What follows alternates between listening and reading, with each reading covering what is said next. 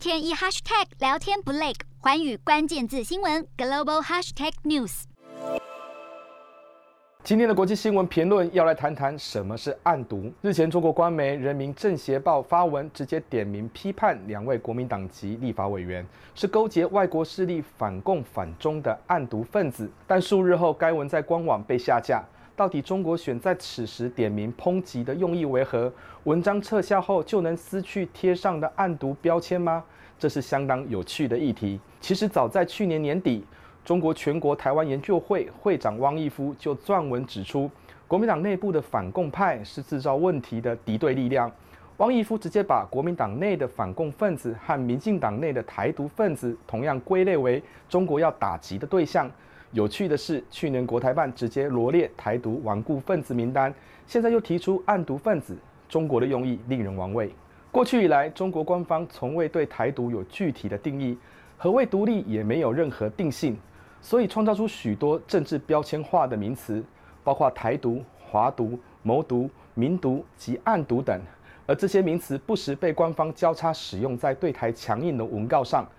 直到现在，中国依旧不承认中华民国存在的事实，用表面看似模糊的九二共识来定位两岸关系，事实上却是依附在一中原则下的不对等模式。蔡总统在去年的国庆演说中提出，中华民国与中华人民共和国互不隶属。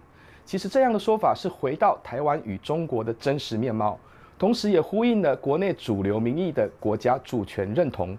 但是这对中国而言相当刺耳，因为在中共的史观里，早在一九四九年建立新政府，中华民国就已不存在。蔡总统的互不隶属说，直接掀开九二共识的假面。说白了，在中国所设定的政治议程里，台湾从来不具对等的位阶。两岸在主权议题上的矛盾，随着国际形势的变化，以及国内民众对国家认同的深化，逐渐凸显出来。十多年前，中国拉拢国民党达到国共合作的统战目的，已不再发挥作用，甚至对台湾的政治影响力也在快速崩解。台湾的统独意识一消一长，迫使中共必须强化反独促统的立场。甚至扩大对台湾的批判对象，国民党立法委员被中国官媒贴上暗独的标签。虽然该文章已撤下，但警告的意味相当浓厚。尤其今年正值台湾地方大选的重要政治议程，中国早已不期待立场相对亲中的国民党能获得多少县市首长的政治权力，但是划清政治红线以及表明两岸的政治关系，是中国向国民党递出的重要讯息。不要因为选举而惹得习近平不开心。对中共来说，更加重视国民党会不会改变两岸论述。持平而论，中国不乐见台湾的民主深化，因为明显对照中共的专制集权。何谓独立？或许概念上是模糊，但是中共最在意的是暗独埋藏着反共的意识。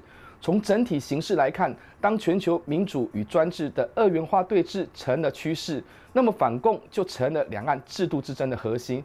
与其说中共点名批判案独，还不如说中共正在反制反共分子。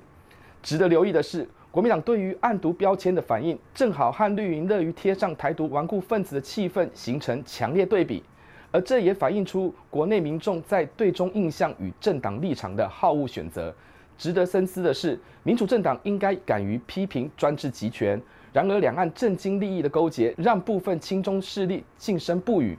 配合中共的反独促统，势必会和国内主流民意越离越远。Hello，大家好，我是寰宇新闻记者孙艺玲。你跟我一样非常关注国际财经、政治与科技趋势吗？记得追踪寰宇关键字新闻 Podcast，以及给我们五星评级，更可以透过赞助支持我们哦。